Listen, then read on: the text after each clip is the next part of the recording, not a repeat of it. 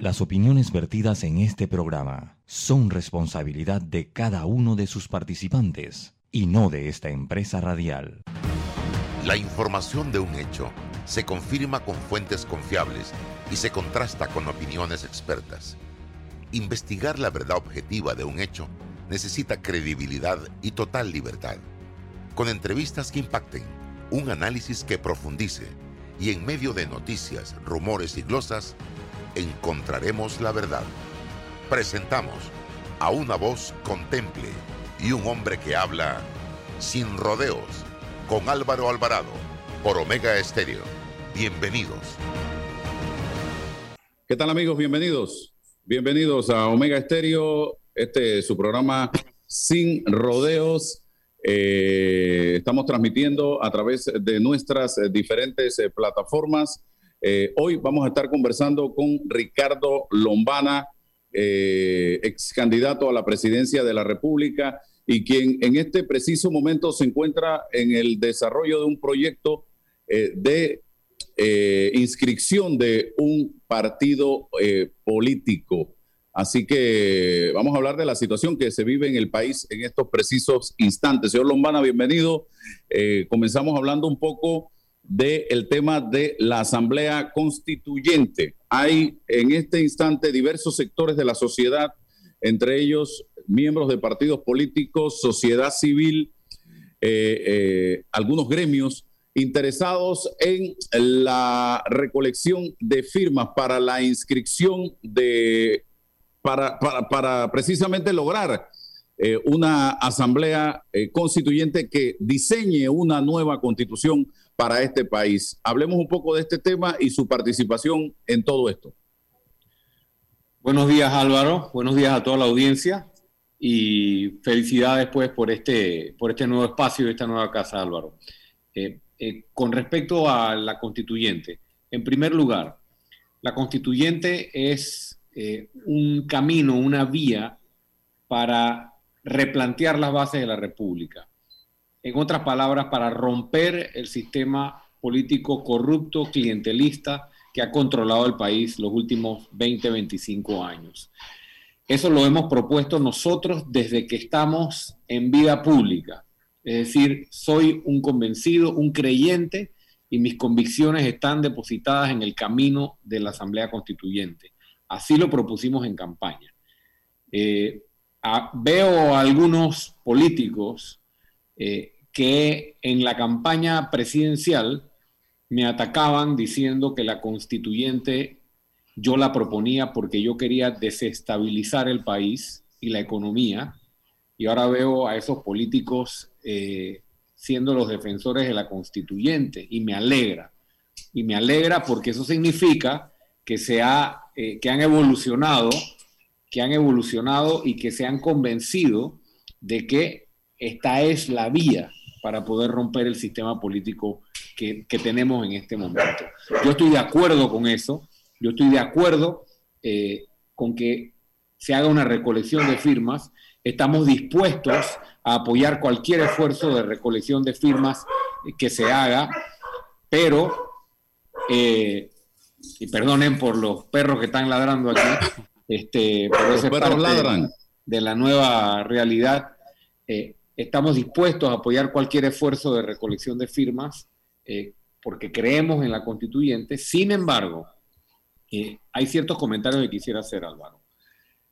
¿Qué tipo de constituyente y para qué y quién la controla? Hablemos de eso, que es lo más importante. La constituyente que nosotros apoyamos es una constituyente controlada y guiada por los ciudadanos. Si estamos hablando de un proceso constituyente guiado y controlado por los mismos actores de los últimos 25 años que han vivido el sistema y que han traído a la sociedad panameña al colapso y al desastre que tenemos hoy, yo tendría temor y tendría reservas entonces de hacia dónde va una constituyente manipulada o guiada por eh, un molde eh, de quienes nos tienen en este problema. Por eso considero muy importante que ningún partido político y que ningún líder político, incluyéndome a mí, sean los que tomen la batuta y lleven el control del proceso. es un proceso ciudadano y debe estar legitimado por los ciudadanos y las agrupaciones políticas deben sumarse y apoyar el esfuerzo, más no tratar de controlarlo y guiarlo, porque asimismo entonces se controlaría o se guiaría este, o se cortaría el traje a la medida con respecto al resultado, porque eh, yo me pregunto, por ejemplo, Álvaro, si ciertos actores políticos de este país están dispuestos a que aquí en Panamá se apruebe la segunda vuelta electoral, cosa que muchos ciudadanos queremos. Si están dispuestos a que la constituyente eh, decida que la Asamblea se reduce a 35 diputados, que la constituyente decida que los diputados se les prohíbe expresamente manejar fondos públicos, porque esos mismos políticos que hoy están abanderando la constituyente y diciendo que hay que hacer una constituyente tienen a todos sus diputados en la Asamblea Nacional viviendo de las planillas, ¿no? Con las cuales este, eh, se pierden muchos fondos y se han perdido muchos fondos por los últimos 30 años. Así sucesivamente, Álvaro, podríamos eh, hablar de toda una serie de componentes y por eso yo considero que más que abalanzarnos de manera apresurada a una recolección de firmas, tenemos que sentarnos, y ese es mi llamado, a hacer la hoja de ruta. Ok, hablemos de qué tipo de constitución queremos tener, cuáles son los cambios, porque es muy fácil lanzarse a un proyecto de recolección de firmas para luego quedar con un proceso constituyente controlado por los mismos poderes políticos y económicos que han controlado este país y lo han traído hasta esta crisis. Usted ha, tocado un punto, usted ha tocado un punto que me lleva a una interrogante.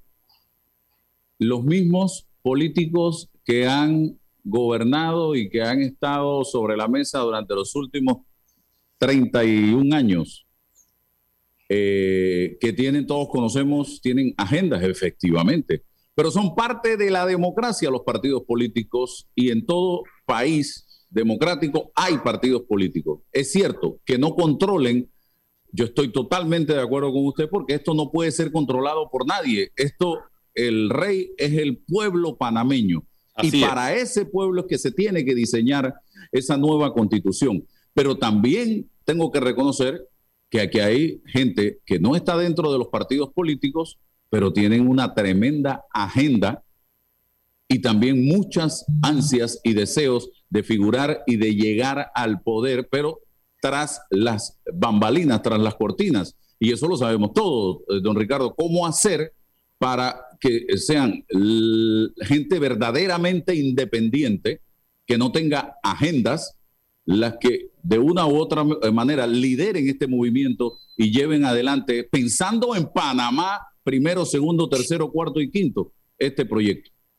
Coincido con tu planteamiento y que se entienda bien que mi argumento no es contra los actores políticos en general o los partidos políticos en general. Mi planteamiento es que el proyecto debe ser controlado, guiado, planteado por ciudadanos organizados. Y todas las organizaciones políticas, todas las que han sido parte de este problema y las nuevas, como la nuestra, deben apoyar el proceso en la medida en que una organización política u otra, sea de las tradicionales o sea de las nuevas, quiera abanderar el proyecto y apropiárselo, afecta el proyecto, daña el proyecto, porque el protagonismo tiene que ser de los ciudadanos. La constituyente y la constitución nueva es para generar un nuevo pacto social que responda a los intereses de los ciudadanos pero si es guiado y controlado este, por ciertos intereses, y no solo partidistas, porque tú lo dices muy bien, hay mucha gente no inscrita en partidos políticos que tiene agendas también, ¿no? Y que quiere controlar e incidir en el proceso o ser protagonista. Nadie debe estar excluido del proceso constituyente ni los partidos viejos ni los partidos nuevos, ni las organizaciones gremiales, ni los grupos de interés. Nadie debe estar excluido. Mi planteamiento es claro. La constituyente es un ejercicio ciudadano. Entonces, que sea guiado y que la hoja de ruta sea creada y diseñada en una mesa de acuerdo en la que los actores principales sean los ciudadanos y los actores secundarios sean las organizaciones políticas. Ese para mí es el norte. ¿Y sabes por qué esto es importante, Álvaro? No solo para poder lograr a través de la constituyente eh, eh, un, pacto social que responda a los ciudadanos y no a los partidos, sino también eh, porque muchos podrían pensar, Álvaro, y esto es algo que a mí me preocupa, que un ejercicio constituyente sea un borrón y cuenta nueva. O sea, que se quiera utilizar el proceso constituyente para decir, bueno, estas son las nuevas reglas del juego y vamos a olvidarnos de todo lo que aquí ha ocurrido en el pasado. Me refiero principalmente a la impunidad que ha reinado en el país, impunidad que ha garantizado a miembros, expresidentes, exdirectivos de los partidos tradicionales que han gobernado, cubrirse con un manto de impunidad, también a empresarios, también a banqueros. Eso usted lo sabe igual o mejor que yo. Entonces, ojo, ojo con un proceso controlado para, ok, una nueva constitución, pero suficientemente guiada, manipulada o maquillada para que sigamos en lo mismo. A mí me preocupa muchísimo eso porque este país no puede, sobre texto de un ejercicio constituyente, eh, querer hacer un borrón y cuenta nueva o plantear aquí una amnistía. Por eso nosotros hemos propuesto, en paralelo al ejercicio constituyente, una comisión eh, internacional contra la impunidad para que en paralelo a este proceso que tiene que estar legitimado por ciudadanos, aquí se investigue con imparcialidad e independencia a todas las personas que tienen que pagar por los saqueos multimillonarios que ha tenido este país en los últimos 25 años. Es que, es que si, hay, si hay algo por lo que tenemos que luchar en ese nuevo país que todos los que queremos a Panamá nos interesa, es perseguir al corrupto y que el corrupto sea político, empresario, religioso, eh, sindicalista, gremialista, lo que sea, vaya a parar a la cárcel. Es que la gente está harta de ver cómo aquí hay gente que trabaja cinco años en un gobierno y más nunca lo ves tú trabajando en nada porque simple y sencilla, y aquí muchos casos y muchos ejemplos, Ricardo, eh, y viven de la renta los el resto de su vida. No viven de la renta, viven de nuestra renta, para ser más específico. Sí, entonces, si tú con esta nueva constitución no logras lo que otros países han logrado, Costa Rica ha metido tres presidentes presos y uno salió huyendo y no lo pudieron agarrar. Y está aquí al lado de nosotros. ¿De qué están hechos, de qué están hechos ellos que eh, nosotros no podemos hacer lo mismo? Aquí se pone el ejemplo de Bukele. A mí no me gusta hacer comparaciones, porque son historias totalmente diferentes. La historia de El Salvador, jamás nosotros hemos vivido eh, nada parecido a lo que ha vivido El Salvador, que se bañó en sangre y que ha llegado donde ha llegado y todavía no sabemos cuál va a ser el futuro del señor Bukele, porque todavía no se sabe. A veces estas personas sabemos cómo comienzan, y no sabemos cómo termina. Nosotros tenemos nuestras propias enfermedades, nuestras propias medicinas, tenemos que encontrarlas para tratar juntos de resolver la crisis que tenemos. Y hablar hoy de que no es el momento para una constituyente, cuando estábamos bien económicamente, tampoco era el momento para una constituyente, porque decíamos que la economía se iba a ir al piso. La economía hoy está, que ya no hay piso que la sostenga, y tampoco es el momento para una constituyente. Entonces, ¿cuándo va a ser el momento para la constituyente, Ricardo?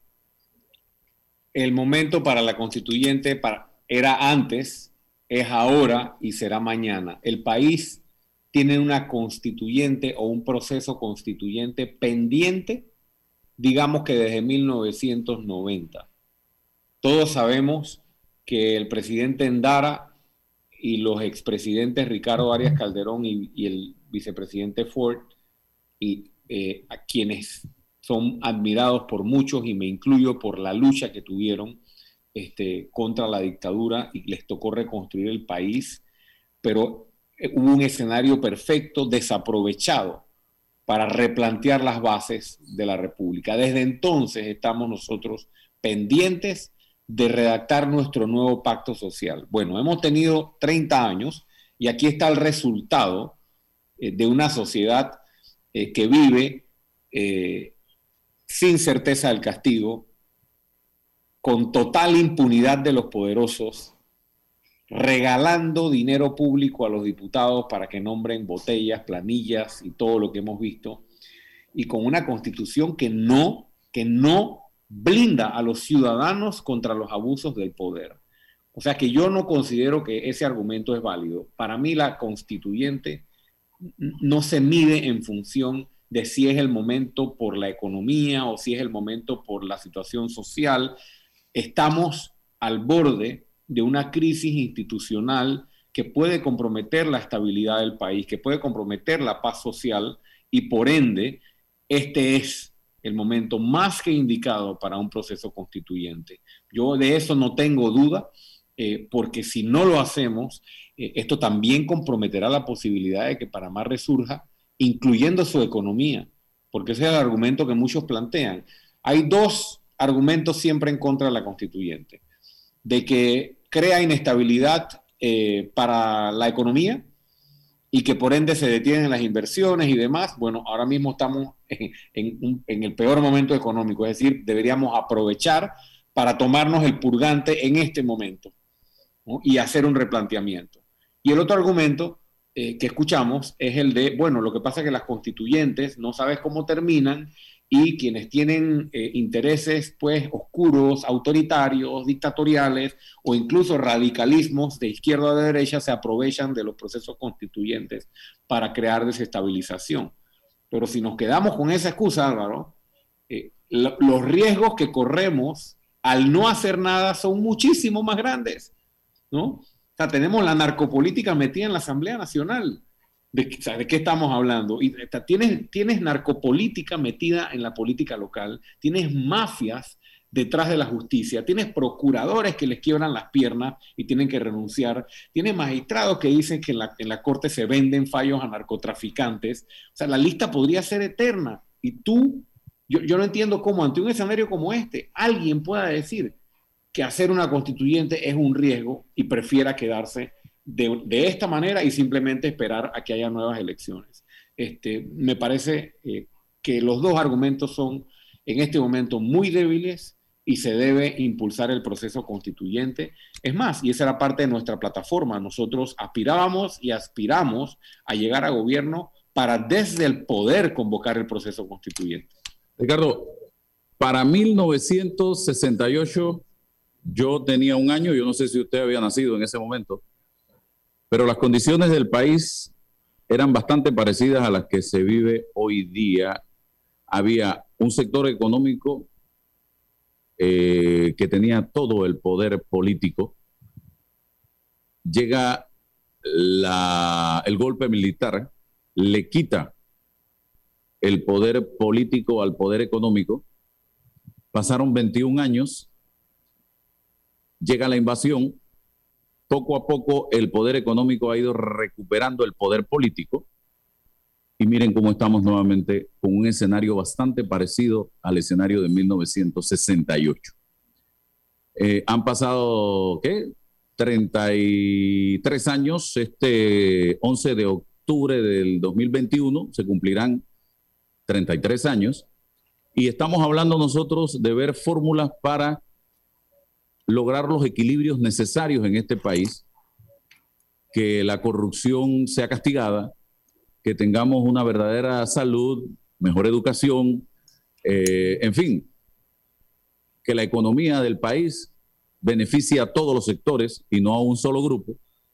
Eso quiere decir que las cosas hemos caminado en reversa nuevamente y tenemos que tratar de encontrar un equilibrio social, señor Lombana.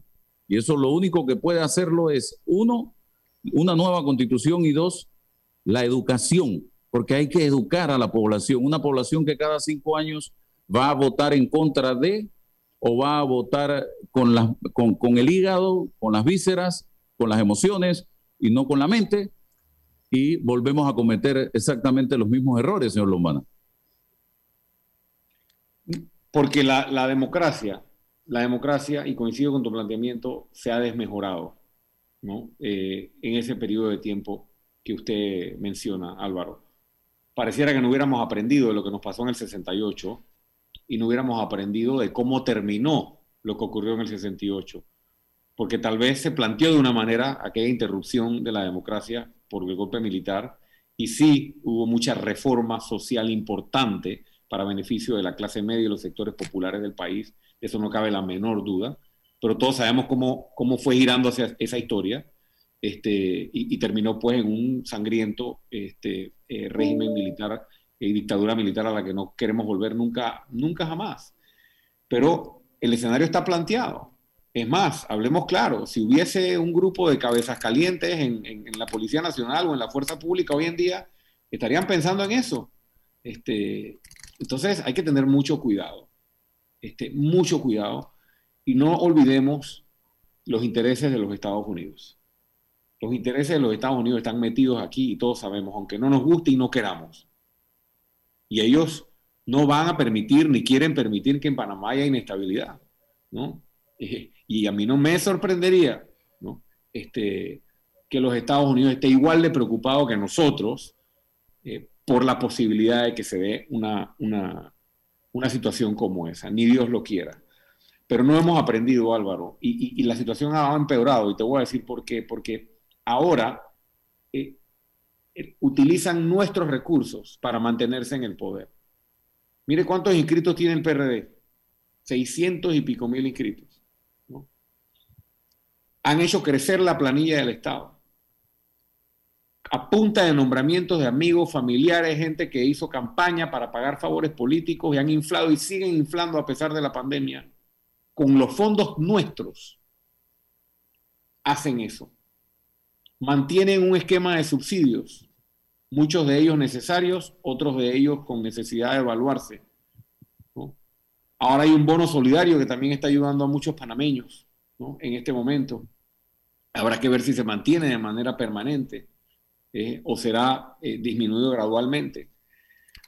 Esa red, esa red de clientelismo, esa red de nombramientos, esa red de subsidios, esa red eh, de repartición de bolsas, este, a lo largo y ancho del país, cuando la vas creciendo, cuando la vas manteniendo, cuando la llevas a, te digo, a, niveles como los que hemos empezado a ver en Panamá, entonces tú te preguntas si realmente la gente cuando va a votar, va a votar por una propuesta, va a votar por un proyecto de país, va a votar por, por, un proyecto de nación que nos saque del hueco o del fango en el que estamos, o es una decisión de subsistencia. Eh, y ya vimos cómo Venezuela recorrió su camino hacia donde está hoy. Venezuela llegó un señor que dijo aquí vamos a confiscar todo el tema de la del petróleo y demás y vamos a repartirnos todo esto porque esto es de todos los venezolanos y vamos a vivir mejor. Y mire cómo terminó esa historia del Estado repartidor y el Estado repartidor. Eh, yo estoy muy preocupado por eso y estoy muy preocupado, muy preocupado también este, por los nexos de, de, un sector importante del partido de gobierno con el régimen dictatorial de Nicolás Maduro. Este, y, las influencias que se empiezan a ver en Panamá y los intereses que se empiezan a ver a Panamá desde ese punto de vista. Este país ha sido abusado, Álvaro, y tú lo sabes, abusado por sectores económicos, abusado por sectores políticos eh, que siguen pactando a las espaldas de nosotros y nos siguen llevando como borregos hasta que el pueblo despierte y decida que este país o se convenza finalmente de que el país nos pertenece a los ciudadanos y que el país no tiene tres dueños y que el país no es de los partidos políticos. Sí, nuevo procurador. Hay que escoger un nuevo procurador. Hoy me llamó la atención una caricatura que vi donde se veía a un supuesto presidente Cortizo buscando fuera del planeta a ese procurador. Y esto lo que me lleva es a que es, se es tan difícil conseguir hoy una persona con características de independencia, transparencia, carácter, eh, verticalidad y que vaya a hacer el trabajo que le corresponde, que es simple y sencillamente perseguir el crimen, perseguir el delito. Eh, señor Lombana. Todo parece indicar que sí lo es, que sí es, casi imposible. Eh, la renuncia del procurador Ulloa nosotros hemos expresado nuestra postura tanto en la carta pública que le enviamos al presidente de la República como en entrevistas previas y en redes sociales. Una renuncia que se da en el peor momento posible, en el medio del escándalo de los albergues, este, levantando toda clase de sospechas. Y para nuestro punto de vista, esa renuncia es el anuncio, el anuncio de que ese caso lo van a querer arropar con el manto de la impunidad. Al igual que todos los otros escándalos que tienen que ver eh, con Odebrecht, Blue Apple y todos los casos que sabemos que están pendientes y que también van a seguir arropando con el manto de la impunidad. Eso es preocupante. Preocupante también es, Álvaro, que el presidente de la República no le exija al procurador Ulloa que le diga al país cuáles fueron las razones reales de su renuncia. El hecho del el silencio del presidente de la República para mí es la confirmación de que fue el propio presidente o el propio ejecutivo quien lo presionó, o al menos estuvo de acuerdo con que Ulloa saliera, porque de lo contrario el presidente hubiera emitido palabra acerca de la salida de Ulloa, pero no lo ha hecho, pues no le interesa. Y pienso que está mostrando una actitud más de complicidad grave que puede contribuir eh, a comprometer la estabilidad social, como lo dije, o a crear un escenario pues, de inestabilidad. Ulloa le debe al país la verdad. Y yo seguiré insistiendo que esa verdad eh, los panameños tenemos derecho a conocerla, aunque esa verdad sea un detonante. Tal vez es el detonante que necesitamos para ir muchos más a la calle a protestar pacíficamente y hacer la presión que se necesita para que este país empiece un proceso de limpieza. Nadie va a aceptar el cargo de procurador en condiciones como estas. Yo creo que alguien que acepte la Procuraduría el día de hoy debería exigir que públicamente, que públicamente el presidente se comprometa a dejarlo hacer su trabajo, a no presionarlo. Y cuidado que hasta lo pondría por escrito, como pasó en Perú, cuando designaron al procurador especial, este, que al final eh, eh, llevó preso a Fujimori, a Montesino, pues todo lo que ocurrió este, con el procurador especial en el Perú, que él puso esa condición. Bueno, y esa condición eh, llevó a que él pudiera penetrar y tener las herramientas necesarias para meter preso a quien tenía que meter preso. No importaba si fuera un político, no importaba si era el presidente, expresidente, no importa si es el dueño de un banco, no importa si es el empresario más grande del país. Yo no sé qué va a pasar con el procurador Caraballo, no sé si él se va a mantener eh, eh, formalmente en el cargo por el resto del periodo o no, pero tiene un reto muy grande del cual se tiene que sacudir rapidito, si en los primeros 10 días de Caraballo nosotros no vemos algo eh, realmente trascendental, Caraballo, este, entonces eh, podremos tener pocas expectativas sobre lo que va a lograr. Él necesita, si quiere la confianza ciudadana, en pocos días hacerle un anuncio al país de lo que ha encontrado y de una hoja de ruta que lo comprometa a él, no con el presidente, no con la, con la clase política o económica dominante, sino con el país. Caraballo tiene que terminar el trabajo para que aquí se metan preso a todos los políticos que tuvieron que ver con el escándalo de Brecht, que tú sabes, Álvaro, que alcanza tres administraciones, pero no han tocado tres administraciones y no han tocado a los bancos que lavaron la plata de Odebrecht y no han tocado a los empresarios y a los contratistas y subcontratistas que se prestaron para el escándalo de Brecht. Y, no han tocado a los diputados, que ya no son diputados, eh, que se robaron millones de dólares a través de las planillas, y así la lista podría seguir. Eso es lo que Caraballo tiene que hacer, y eso es lo que la ciudadanía quiere que Caraballo haga. Si Caraballo pasa 10 días ahí, 15 días ahí, 20 días ahí, y no le dice al país qué va a hacer con el tema de los albergues, ordena arrestos, medidas cautelares, acciones contundentes con el tema de los niños abusados, que no puede quedar en la impunidad, y como con todos los otros escándalos de corrupción que estoy hablando, eh, pues estará anunciando que será uno más en el cargo. Este, y eso es lamentable, Álvaro. Lamentable que no haya las condiciones en este país para que eh, se le ofrezca esta posición a alguien que no se raje y que no se venda y que tenga la capacidad de hacerlo. Y hay varios panameños y panameñas con esas capacidades. Gracias, don Ricardo Lombana, por compartir con nosotros aquí en Omega Estéreo, sin rodeos. Que tenga buen día. Gracias, Álvaro. Bien, eh, Ricardo Lombana con nosotros esta mañana. Estamos, eh, vamos a la pausa y regresamos entonces con Luis Oliva de la Autoridad de Innovación Gubernamental. Bueno, me voy a comer con una estrella. Mm. Espérate, ¿y tu esposa sabe? Claro, ella sabe que la estrella del sabor es American Star. Y por eso en la casa comemos delicioso. American Star, el tasajo, jamón, chorizos y embutidos más suaves, económicos y con el sabor que le gusta a todos. ¡Oh! ¿Me invitas a conocer esa estrella? Busca la estrella roja y azul American Star, la estrella de tu cocina. En Panama Ports iniciamos hace 25 años y hoy somos claves en el crecimiento económico y competitivo del país, siendo el inversionista más grande del sector portuario, generando empleos con los salarios más altos del sector, con pagos directos al Estado y aportes a la economía por 6 mil millones de balboas. Panama Ports ha contribuido a que el país sea un centro marítimo fundamental para el mundo y se convierte en el hub logístico de las Américas. Nuestro compromiso sigue para que cada día el país avance. Panama Ports. En Caja de Ahorros estamos para apoyarte. Educadores, policías, doctores y enfermeros del sector público, administrativos de la Caja del Seguro Social y Contraloría. Porque son tiempos difíciles, te brindamos una mano. Solicita tu préstamo personal con grandes beneficios, rápida aprobación, cómodas mensualidades, facilidades de refinanciamiento y mucho más.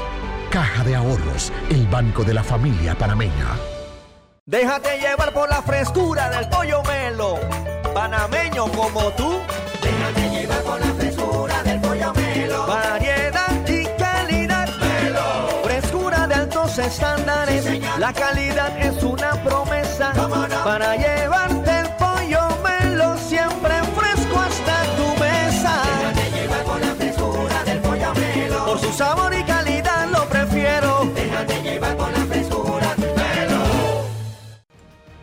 Está escuchando El Temple de una voz que habla sin rodeos con Álvaro Alvarado. Estamos de vuelta.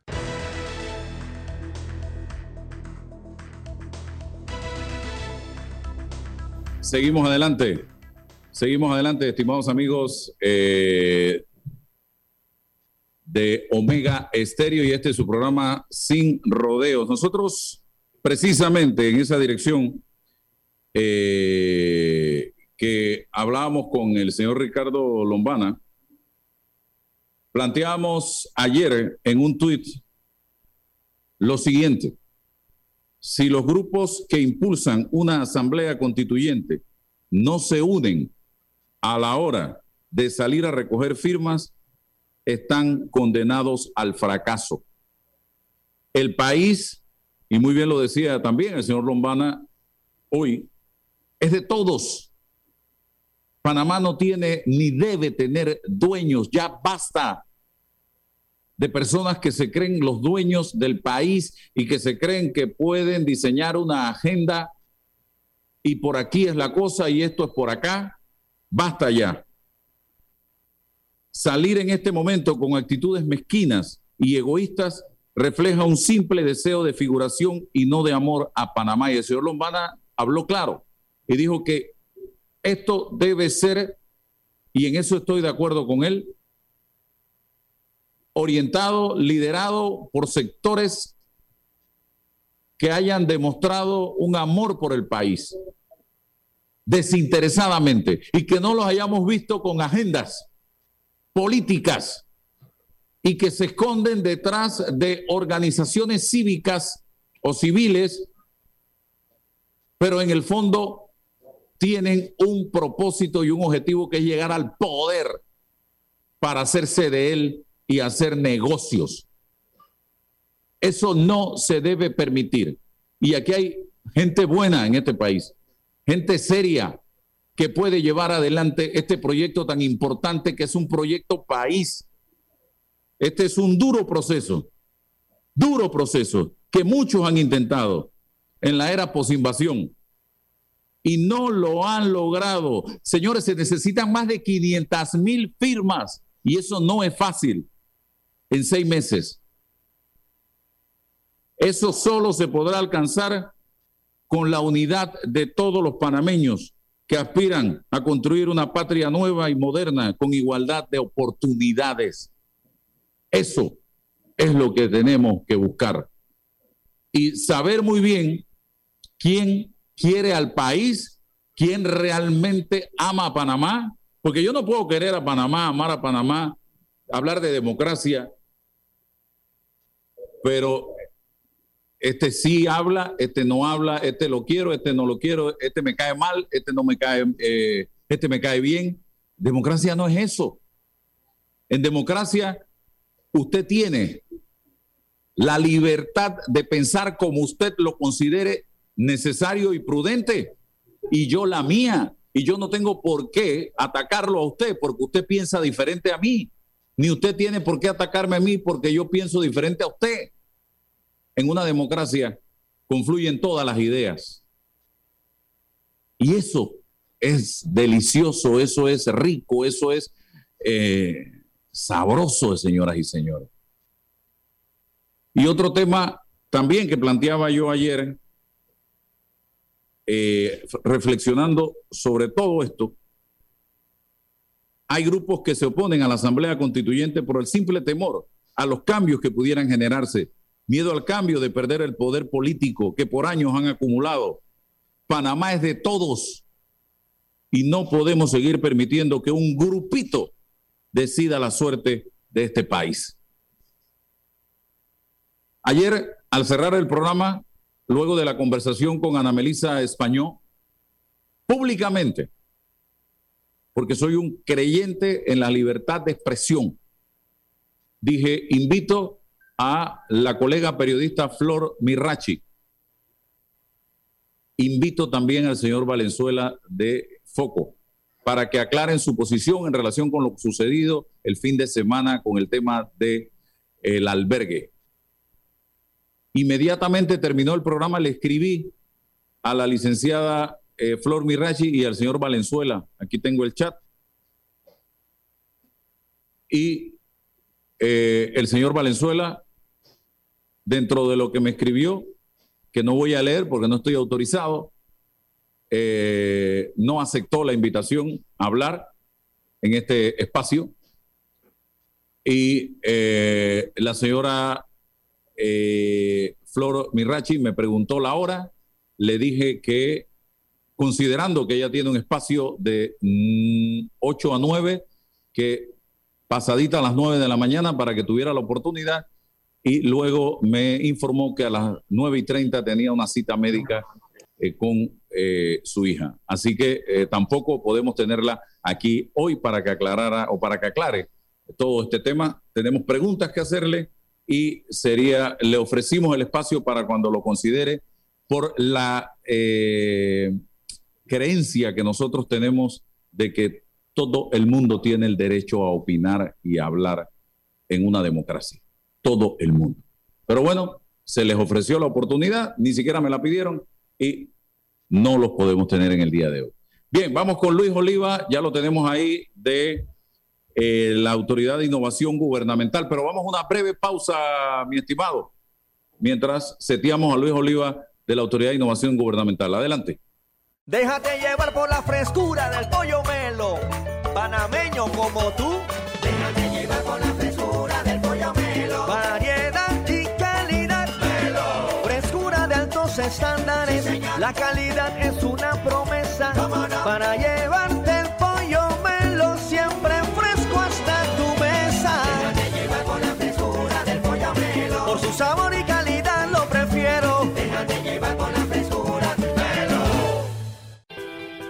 En Panama Ports iniciamos hace 25 años y hoy somos claves en el crecimiento económico y competitivo del país, siendo el inversionista más grande del sector portuario, generando empleos con los salarios más altos del sector, con pagos directos al Estado y aportes a la economía por 6 mil millones de balboas. Panama Ports ha contribuido a que el país sea un centro marítimo fundamental para el mundo y se convierta en el hub logístico de las Américas. Nuestro compromiso sigue para que cada día el país avance. Panama Ports.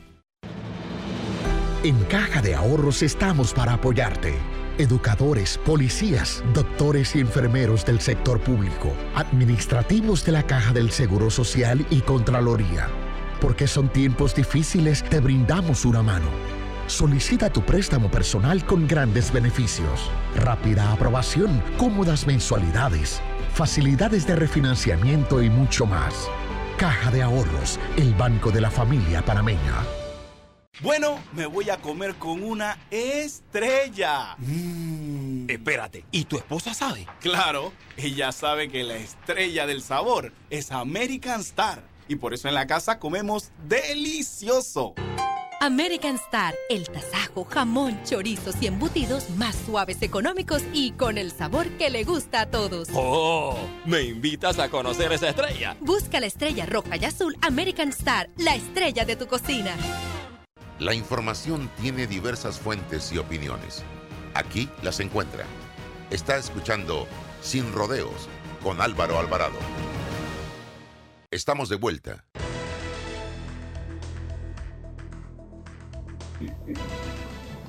Avanzamos, estimados amigos. Luis Oliva está con nosotros en estos minutos de espacio que nos quedan, porque hay, eh, bienvenido, don Luis Oliva, primero que todo, hay interrogantes en relación con eh, el tema de la eh, jornada de vacunación. Dice una persona, me dice, ingresaron personas de 60 y más. Si terminan, para ver, me dice acá, cumplen justo 60 años en abril. ¿Cuándo te vacunan? Aquí hay un tema de fechas específicamente. ¿Cómo va a ser esto manejado, el tema de los que están en la raya de los 60, señor Oliva? Eh, muchas gracias Álvaro por este espacio. Si nosotros hicimos el corte eh, solo hasta las personas que cumplían el 10 de marzo del 2021.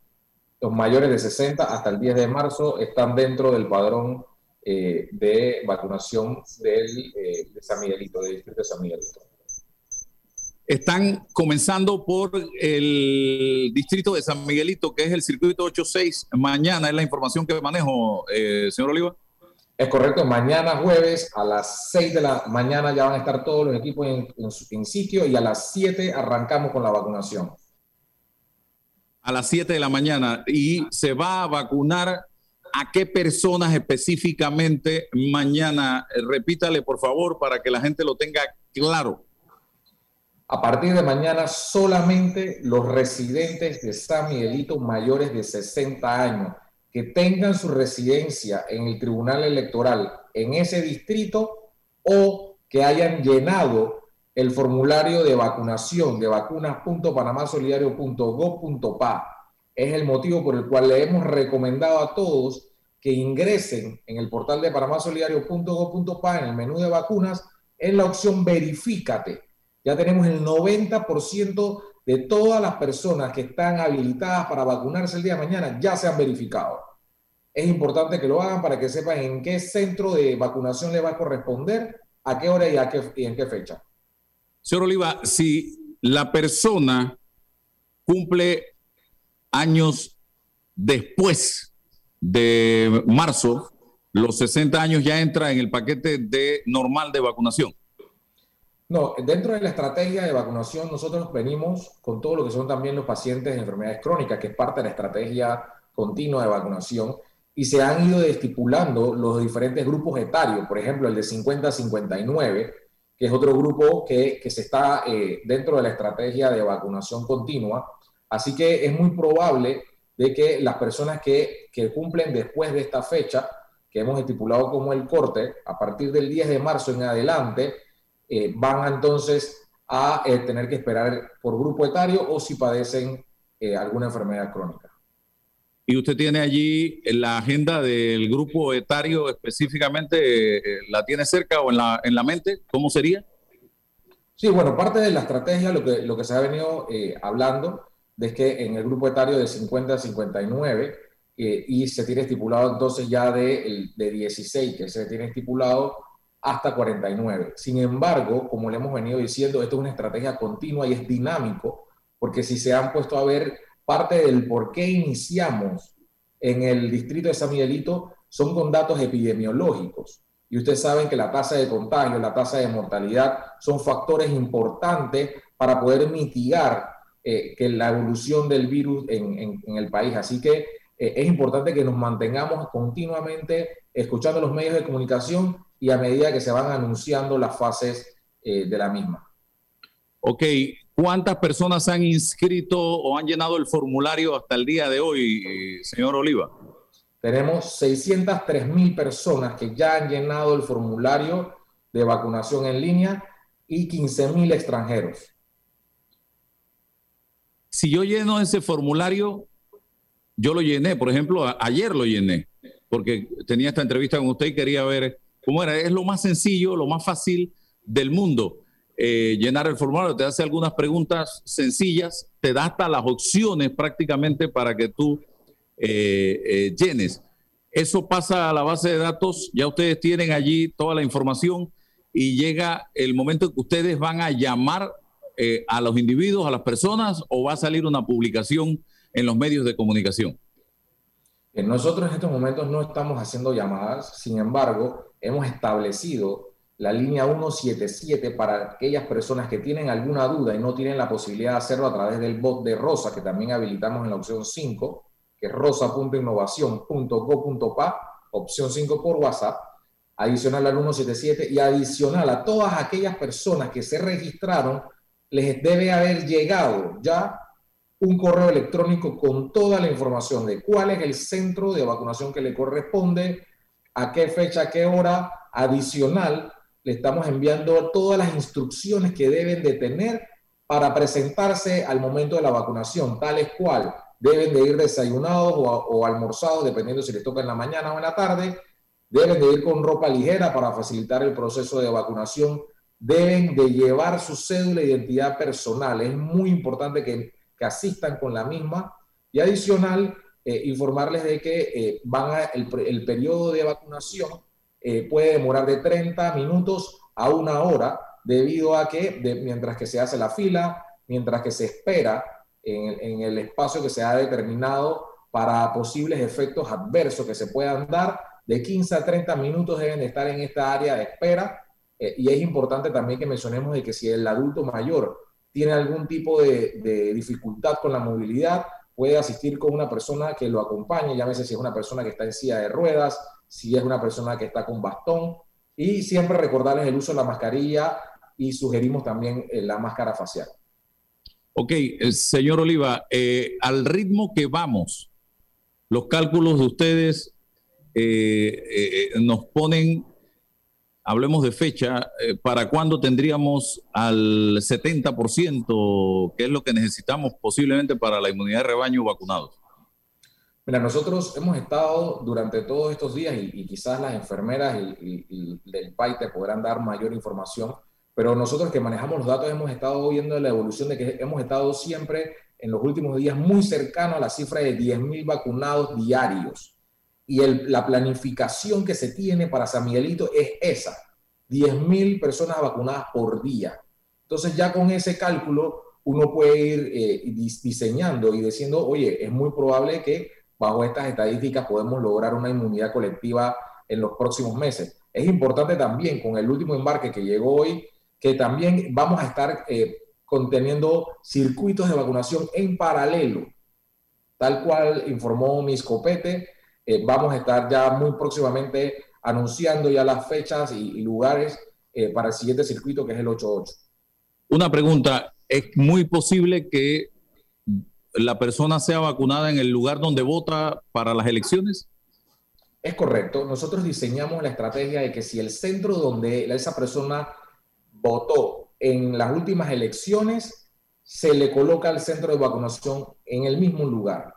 Si ese centro donde la persona ejerció su voto en las elecciones no está habilitado como centro de vacunación, entonces sí eh, se le buscó el centro de, vacunación más cercano dentro del corregimiento en el cual la persona eh, reside.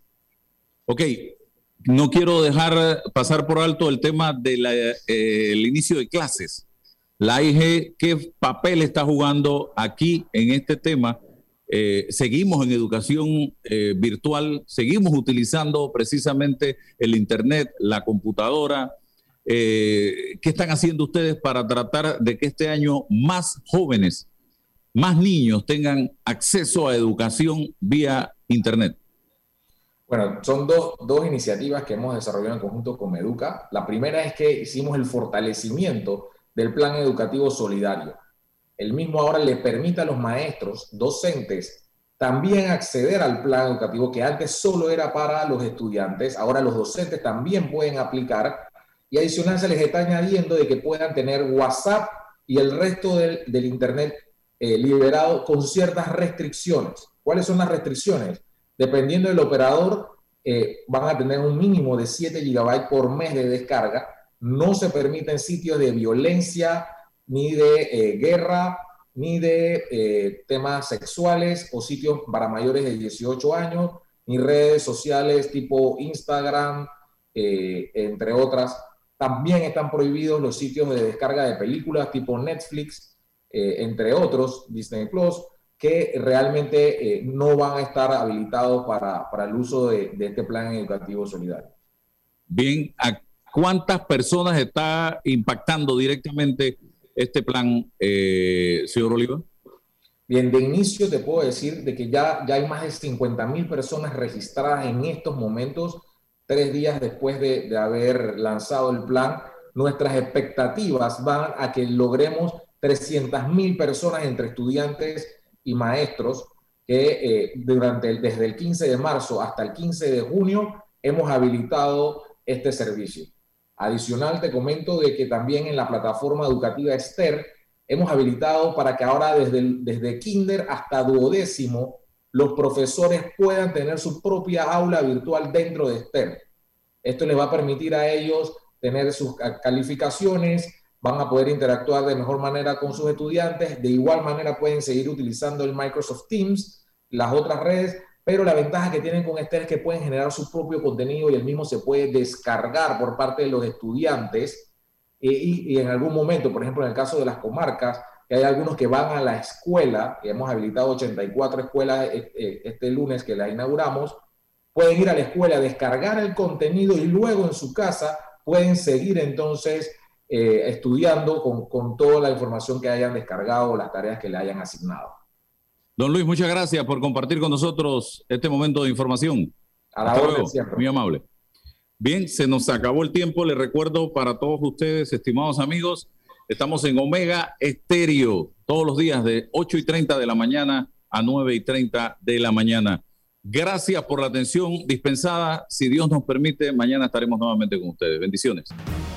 La información de un hecho se confirma con fuentes confiables y se contrasta con opiniones expertas. Investigar la verdad objetiva de un hecho necesita credibilidad y total libertad. Con entrevistas que impacten, un análisis que profundice y en medio de noticias, rumores y glosas,